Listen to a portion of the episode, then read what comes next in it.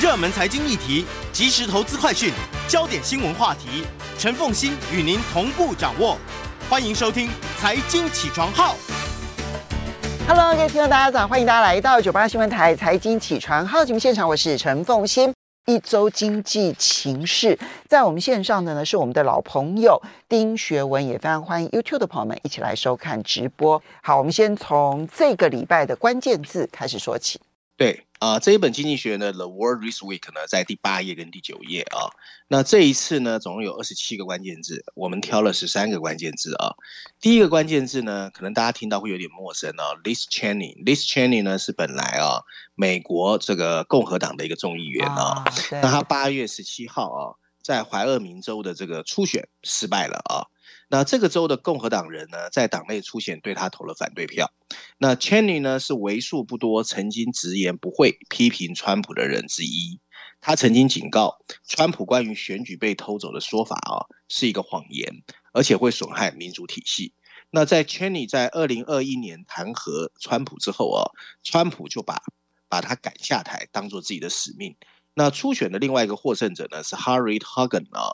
哈格曼呢是一个从来不对川普说不的人，那现在他认为川普是他一生中遇到过最好的总统啊，这是第一个关键字。嗯，第二个关键字是中国啊，八月十五号。在台湾总统会见美国国会代表团成员的时候，中国在台湾周围又进行了新的军事演习。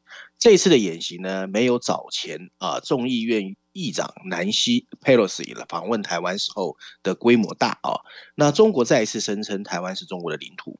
与此同时，中国表示他的部队将参加八月底由俄罗斯主办的联合军事演习，里面包含了白俄罗斯和印度在内的其他国家啊。第三个关键字是日本政府，这很有趣啊！日本的国税厅最近发起一个清酒万岁 （Sake Viva） 的全国竞赛啊，希望通过比赛征求促销酒类销售的创意计划，振兴税收的经济。这个竞赛要求二十岁到三十九岁的日本年轻人分享能够开启年轻人喝更多酒的商业构想，不管你喝的是什么酒。不过有趣的是，日本的卫生部。表示啊，跟他们无关啊。那主要是因为人口老化了，大家都不喝酒，然后税收有减少。第四个关键字是通货膨胀 （inflation） 啊。八月十七号，以消费者物价指数衡量的英国年通货膨胀率在七月份要升到了百分之十点一，这是英国从一九八二年以来第一次出现两位数的通货膨胀。能源成本上升是物价上涨的主要原因，但交通和食品也加剧了家庭账单的压力。要求冻结国内能源价格上限的呼声越来越高，预计到一月份啊，明年普通家庭的年度账单会再增加一倍，超过四千三百英镑哦，相当于五千两百美元一年哦。由于生活成本的紧缩，实际工资在四月到六月下降了百分之三，这是从二零零一年有记录以来的最高水准。嗯，第五个关键字英国经济啊，英国经济在第二季度处于垂死的状态啊，比前三个月萎缩了百分之零点一。六月份，工人们获得了额外的一天假期，庆祝女王的诞辰。尽管啊，数字统计人员表示这对经济增长影响不大。日本本季度的 GDP 则是增长了百分之零点五啊，年初是零。那日本的经济已经恢复到疫情爆发前的规模。第六个关键字沃尔玛啊。八月十六号，沃尔玛公布了一系列可靠的季度收益啊，市场松了一口气。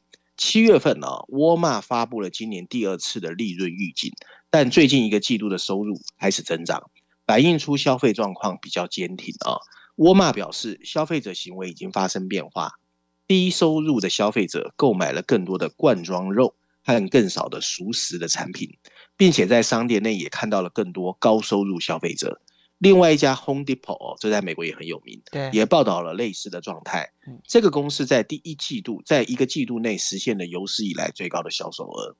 嗯，第七个关键字天然气，欧洲天然气价格再次飙升，人们对俄罗斯供应的可靠性更加担忧。运输天然气的船在莱茵河航行出现了问题。交易员们试图在冬天来临前支撑天然气的库存。荷兰前一个月的期货上涨到每百万瓦时二百二十六欧元，接近三月初的价格，比季节平均水准高出了十倍。美国的天然气价格也大幅上涨，在炎热的夏天，由于发电机利用天然气发电，那里的地下库存已经不够哦。第八个关键字哦，这是一家公司的名字，叫 Uniper。八月十七号，德国的能源巨头 Uniper 最新公布了巨额的亏损，凸显了欧洲能源危机的严重。Uniper 上半年的这个季度，上半年的这个亏损啊，是一百二十三亿欧元，大概是一百二十五亿美元。这个公司只获得了合约规定的俄罗斯天然气的百分之四十，所以被迫必须转向价格更高的现货市场来弥补短缺。第九个关键字啊，沙乌地阿拉伯的 Aramco，沙乌地的 Aramco 呢，报告了另一个创纪录的季度利润。沙乌地阿拉伯国有石油公司哦，就这家公司，它的净收入哦，同比增长了百分之九十，达到四百八十四亿欧呃美元，这几乎相当于哦 BP、Chevron、Exxon Mobil 以及壳牌石油第二季度他们四家加起来的总利润。拜登和其他的世界领导人开始恳求沙乌地阿拉伯提高石油产量，来压抑价格。而所谓的沙尔曼哦，就他的王储哦，在收获如此巨大的回报的时候，他没有这样做的意图。第十个关键字：中国的人民银行。八月十五号，中国人民银行公告展开人民币四千亿啊中期啊叫借贷便利 MLF 的操作，还有二十亿啊人民币公开市场的逆回购操作，而中标的利率分别为百分之二点七五、百分之二，平均下跌了十个基点。这是人民银行年内两度的调降利息，这个利息，这个调降利息的动作啊，非常出人意外，因为此前公布了令人失望的零售数据和制造业数据。与此同时，中国房地产公司的股票开始上涨。有报道说，中国政府正计划通过一项计划来支持备受打击的房地产开发商。这个计划会使他们能够通过命令国有机构承销他们的新债券，来为债务再融资。第十一个关键是腾讯啊，八月十七号，中国最大的电玩游戏啊，腾讯第二季度的营收下降百分之三，是十八年来的第一次第一个单季哦，营收的下滑。中国这个市值第一的上市公司腾讯的广告收入跌幅已经创纪录了，它第一次出现了单季的营收下滑，凸显中国经济的恶化对中国的最大企业的伤害。事实上，这家中国科技巨头已经陷入政府对大型科技的打击。今年今年为止啊，到目前为止还没有收到任何 game 这个视频游戏的许可证，而视频游戏是腾讯的重要获利来源。据说这家公司希望出售啊，它在食品配送的美团两百四十亿美元的股份啊。第十二个关键字啊，back to work 回去工作。八月十五号，Apple。正式通知旗下员工，九月五号开始，每周必须回办公室工作三天。这是 Apple 在因为 COVID-19 延迟上班后的再一次尝试。Apple 要求员工九月五号开始，每个礼拜二、礼拜四你必须在办公室，另外一天由团队的领导人负责。合计你一个礼拜最少要回公司三天。Apple 的做法比大部分的矽谷同行严格，有一个高管已经公开宣称要离开 Alphabet。显然就是因为 Apple 在政策上缺乏灵活性啊。最后一个关键字啊，也是比较大家比较没听过的名字，叫 Boom Supersonic。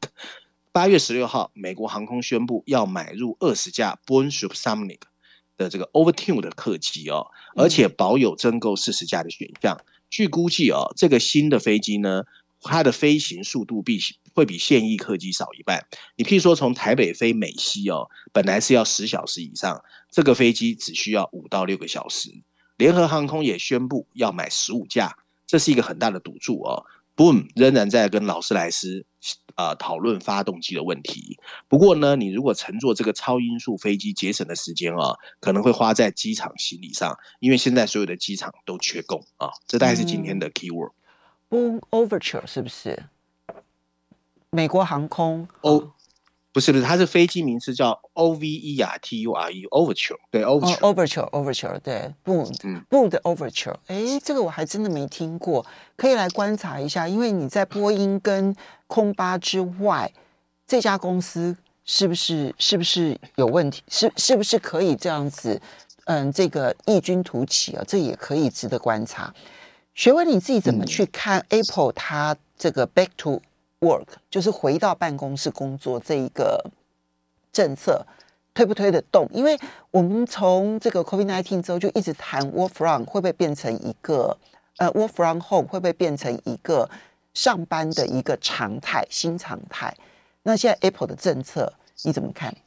对这个事情啊，要分两个层面看啊。第一个，因为台湾啊，之前因为清零政策，而且台湾其实真正企业的运作没有影响太大，所以对于 work from home 我们感觉不是太深。除了你在南港啊，或者是科技公司或软体公司哦。可是呢，其实大家有注意到，鲍尔一直说，他最 care 的除了通货膨胀之外，就是就业市场。因为呢，其实所谓是不是恶性通货膨胀里面有一个很重要的事情，在于薪资会不会一直螺旋上去。这我们说过嘛啊。就是物价跟薪资的螺旋上升，因为八零年代的时候其实是因为这样，然后 work from home 呢，因为缺工，那很多企业主就被迫我只好加薪。为了要你们回来啊，尤其在服务业啊，所以其实现在其实美国担心这个，那对企业主来说也是这样啊。我一直缺工，我的企业的营收就会受影响，然后我的薪资就可能往上涨。然后如果恶性通货膨胀出来的话，其实对企业影响很大。那另外最重要是这些科技公司，包括 Alphabet 哦、Apple 哦，其实这几年的包括 iPhone 的这个获利啊都没有以前那么好，所以其实企业主的压力是越来越大，尤其在美国的。嗯，所以。你的意思说用 work from 用用嗯这个 work 嗯就用这个这个回来工作回办公室工作 back to work 用这样子的一个政策，然后要减少劳工的意思吗？哦，不是啦，他是因为现在哈很多在戏谷工作的人呐、啊，他们都不愿意回公司工作。对啊，我就说他们有的人就搬到郊区。嗯，对。那现在如果要求他们要在办公室上班呢，会不会变成也是一个浪潮？约开始就有了。这也会变，所以可见得要完全 work from home 其实是很困难的，对不对？就公司的运作上面来讲，它还是需要有相当的时间在办公室里头，哎。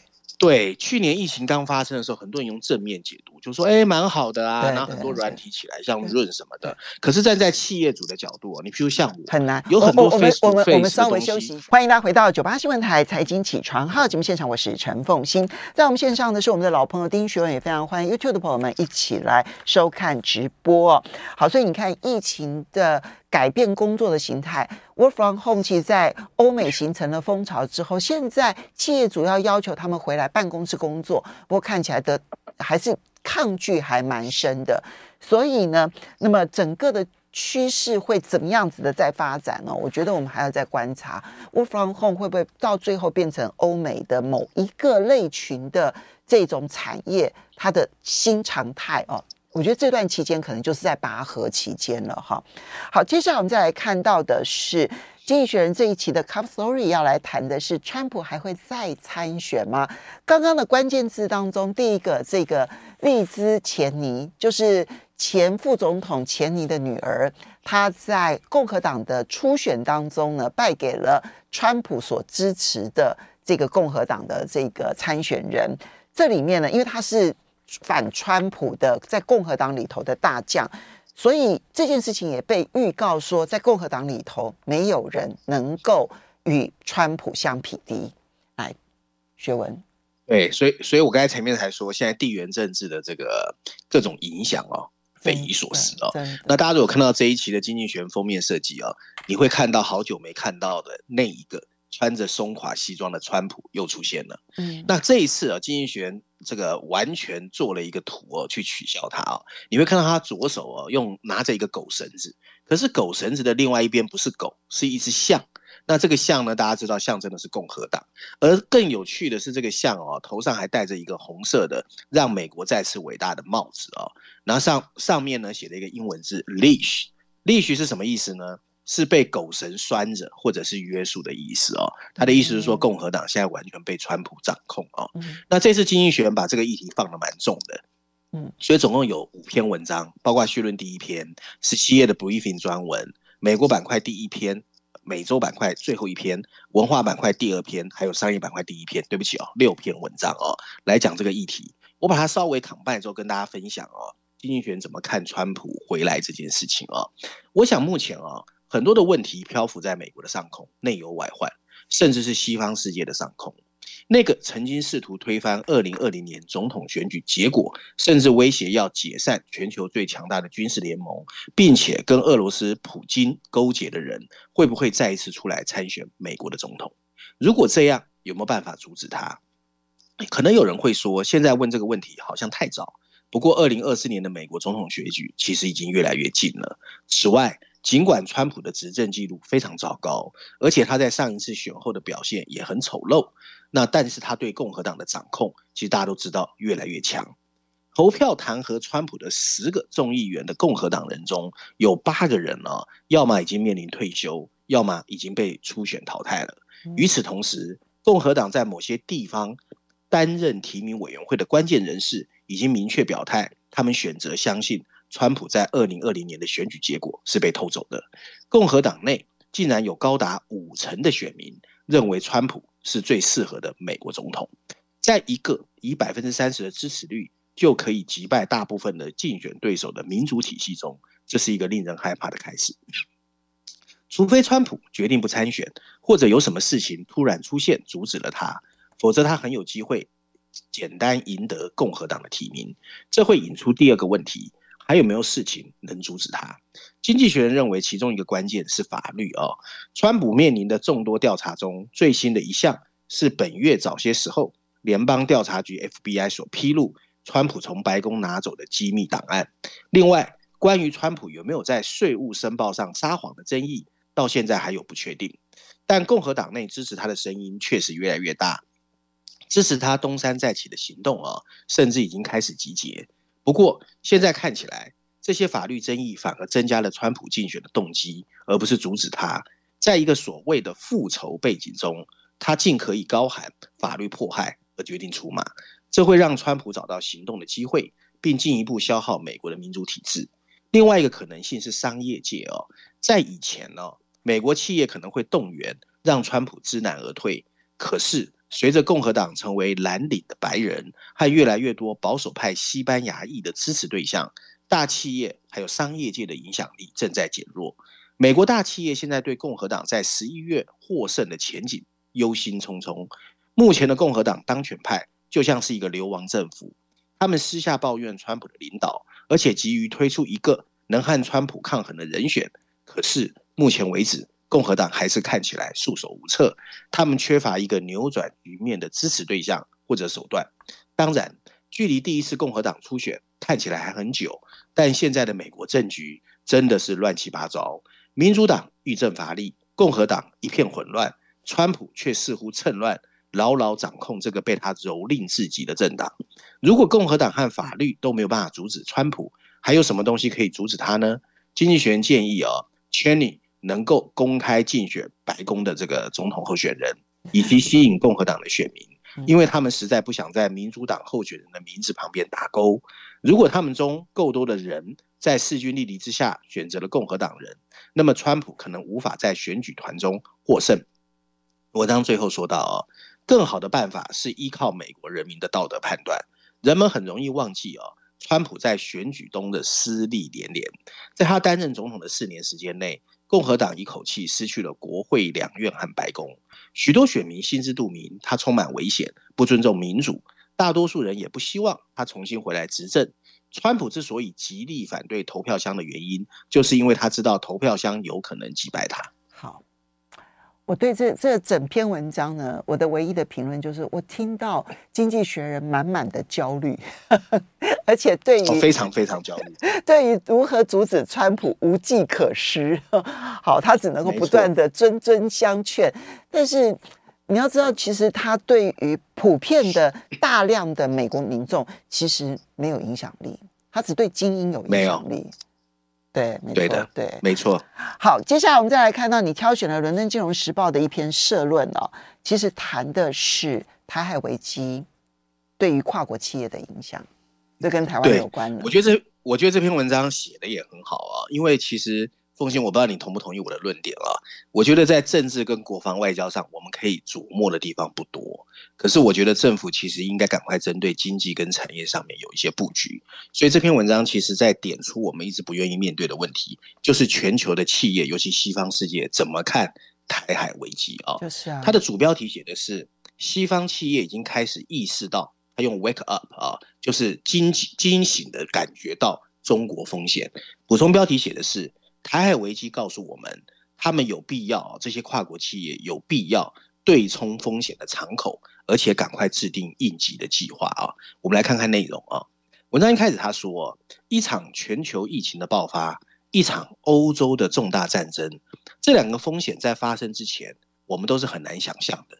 现在，美国众议院议长裴洛西来访问台湾，进一步引发了台湾跟中国的台海危机。就在俄罗斯入侵乌克兰几个月之后，这迫使全球的企业，尤其跨国企业，要面对这么一个可能性，就是一个长期以来被视为看起来还很遥远的风险，突然近在咫尺。美中冲突或是类似的地缘政治紧张，已经压不下去了。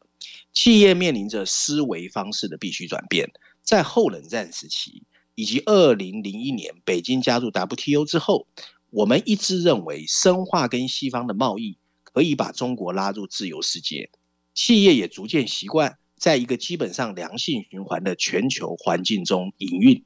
当时纯粹的经济思考不需要考虑政治，只要在具有商业意义的地方。工厂或者是建好供应链，那基本上企业就可以运作得很好。随着北京作为地缘政治对手的崛起，安全考虑再次压倒了经济考量。西方政府现在认为，至关重要的是怎么建立供应链，减少对中国的依赖。而且必须以战略盟友为基础，就是所谓的供应链韧性或者是友谊的支持。企业界在过去的全球化投入了大量资金，不过他们低估了地缘政治跟政府思维变化的影响程度。事实上，川普对北京的贸易关税、中国对香港民主的镇压，以及对新疆维吾尔人的迫害。已经迫使许多企业早就开始重新审视对中国的依赖。疫情促使他们重新考虑关键零组件对单一供应商的依赖，并致力于使供应链更加具备韧性。在俄罗斯攻击乌克兰后，俄罗斯面临了撤出的压力，这迫使每一个美国企业和跨国企业都面临同样的问题，也就是如果中国也入侵台湾，还要怎么办？麦当劳从莫斯科撤军，它是在一九九零年就抵达莫斯科，而且是全球化的一个关键时刻，充满了象征意义。西方企业现在已经明白，台海危机同样可能导致投资的搁浅、解冻或者注销，并使供应链陷入混乱，而且规模要更大。跟俄罗斯不同，中国跟台湾台湾哦。有百分之九十的先进晶片都是台湾的半导体产业制造出来的，这是一个巨大的市场。任何迫使西方企业冻结或撤出这些业务的行为，都会让全世界的经济受到双重的打击。正如许多跨国企业已经发现的，在许多产业很难取代中国，在特定集团内建立供应链的尝试也会遇到问题。即使是非常简单的产品，也涉及数百种零组件的投入。由于担心未来的摩擦和冲突，西方企业跟中国的大规模脱钩，看来已经不可能实现，也是不可取的，因为这会推高成本，削弱西方的经济。不过，跨国企业不应该简单的认为减少在中国的风险太难，并希望北京与美国有可能。找到台海和平的解决方案。克里姆林宫重新划定欧洲边界的努力，表明了他一厢情愿的危险。那基本上呢，收他自己有几个对跨国企业的建议啊。第一个，如果你的收入和利润很大一部分来自中国或者台湾，这些跨国企业需要在可能的情况下，赶快找到对冲这个市场风险的方法。第二个方法。投资人一定会开始要求披露更多的地缘政治脆弱性，所以跨国企业必须要把地缘政治列入非常重要的考量权值。第三个，各个跨国企业的董事会会开始要求把地缘政治风险的评估和应急规划纳入，用于疏散员工还有搬迁业务。文章最后提到，就像乌克兰和台湾的对峙所表明的那样，不可想象的事情不但会发生，而且会突然发生。好。那么，嗯，其实这件事情啊，嗯，它固然里面谈的很多，其实是跟中国大陆的这个经济上面的依赖的问题，但是它这里面呢，小小的点到的台湾，其实对台湾的冲击可能会远大于对中国大陆的冲击，因为毕竟对于台湾而言，我们的可可取代性，因为我们没有大市场，对于中国大陆来讲。很多人投入的目的是为了要争取那个市场，可是台湾没有。我觉得这件事情对台湾的冲击可能反而更大，所以这点其实就是我想学文也希望大家好好的省思啊，就我们政府至少在这一块可能要多做一些事情了。我们稍微休息一下，等一下马上回来节目现场。欢迎大家回到九八新闻台财经起床号节目现场，我是陈凤欣，在我们线上是我们的老朋友丁学文，也非常欢迎 YouTube 的朋友们一起来收看直播。好，学文，你这篇文章其实也蛮重要，因为从七月开始呢，美国股市出现了一波大反弹，其实反弹的幅度还蛮强的。经济学人这个乌鸦又开始提出警告了，他小心这个会不会是熊陷阱？怎么看待？对，经济学人这一次哦，在这个金融市场的议题上用了两篇文章哦，分别在序论第四篇第十三页，还有六十五页的梧桐树专栏哦，大家有空可以去看，因为两个的观点哦，都还算蛮窄、蛮新颖的、蛮特别的哦。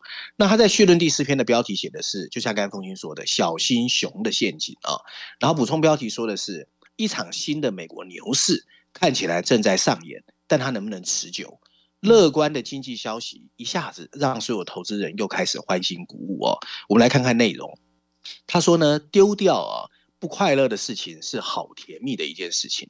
就在几个月前呢，全球的金融市场还在所谓的俄乌战争、通货膨胀还有升息的痛苦冲击之中。今年上半年更是美国股市过去五十年来最糟糕的六个月。美国的 S M P 五百指数在那六个月里面暴跌了百分之二十一，NASDAQ 下跌了百分之三十二。可是奇怪的是，六月中旬以来，整个市场展开了反弹，NASDAQ 从低点哦上涨了两成以上。其实以经济的经济学的定义或者名义上来说，哎，牛市又回来了。S M P 五百指数呢上涨了百分之十七，也接近了牛市。Apple 现在只要再上涨百分之七。它的估值就回到了三兆美元。那现在的问题是，这个转变到底会不会持续？好消息，Good news 就是啊，这一次的反弹其实根源于一系列发生的好消息。企业在最近几个礼拜发布的获利报告显示，美国消费者在第二季确实持续在买东西。八月十六号，沃尔玛宣称家庭支出出现了强劲的增长，这让沃尔玛的收入啊同比增长了百分之八点四，消费者的乐观情绪确实在回升。另外，美国七月份还新增了五十三万个就业岗位，更令人兴奋的是，跟一个月前相比，消费者物价指数没有继续飙升。更重要的是，二零二二年上半年的市场崩盘，并没有让金融体系出在出现潜在的危险。除了在加密货币领域发生了一些爆炸之外，美国的金融业迄今为止韧性十足。乐观的解释是呢，哎，软着陆的假设好像开始在进行。在这个世界，通货膨胀有可能在不影响经济增长的情况下开始下降。美国联总会甚至可能不需要这么这么迅速的提高利率。消费者对通货膨胀未来一年的预期也开始下降。市场的定价告诉我们，联准会可能会在今年夏天之前开始以比预期更温和的速度升息。华尔街的投资银行也预期，企业可以在今年收益没有明显放慢的情况下毫发无损。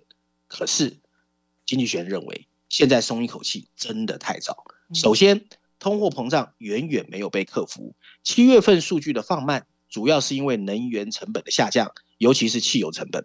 这反过来又抵消了像房租、租金这一些部分的通货膨胀，不包括食品和能源在内的核心物价指数，在七月份的折合年率年度啊年度的利率呢，还有百分之三点七，其实是高于联准会的目标范围的。另外，令人印象深刻的就业人数伴随着薪资的快速增长，这表明潜在的物价压力不会轻易缓解。由于对通货膨胀飙升的反应曾经太过迟缓，美国联准会现在根本不敢一下子掉以轻心。轻心。与此同时，企业的获利啊，也不像表面看起来那么乐观。虽然投资人接受了许多盈利啊强劲企业的好消息，但他们也忽视了那些表现平庸的企业。例如，Alphabet 的报告的收入和收益就比分析师的预期来得低。然而，这个消息传出后，它的股价还是上涨了百分之八，而获利的威胁明明就近在眼前。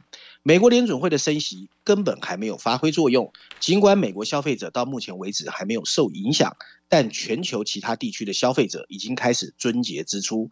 中国从封锁隔离以来的复苏一直乏善可陈，中国七月份的零售数据和工业生产的增长都比经济学家的预测来得低很多，而欧洲大家都知道，能源危机的阵痛挥之不去。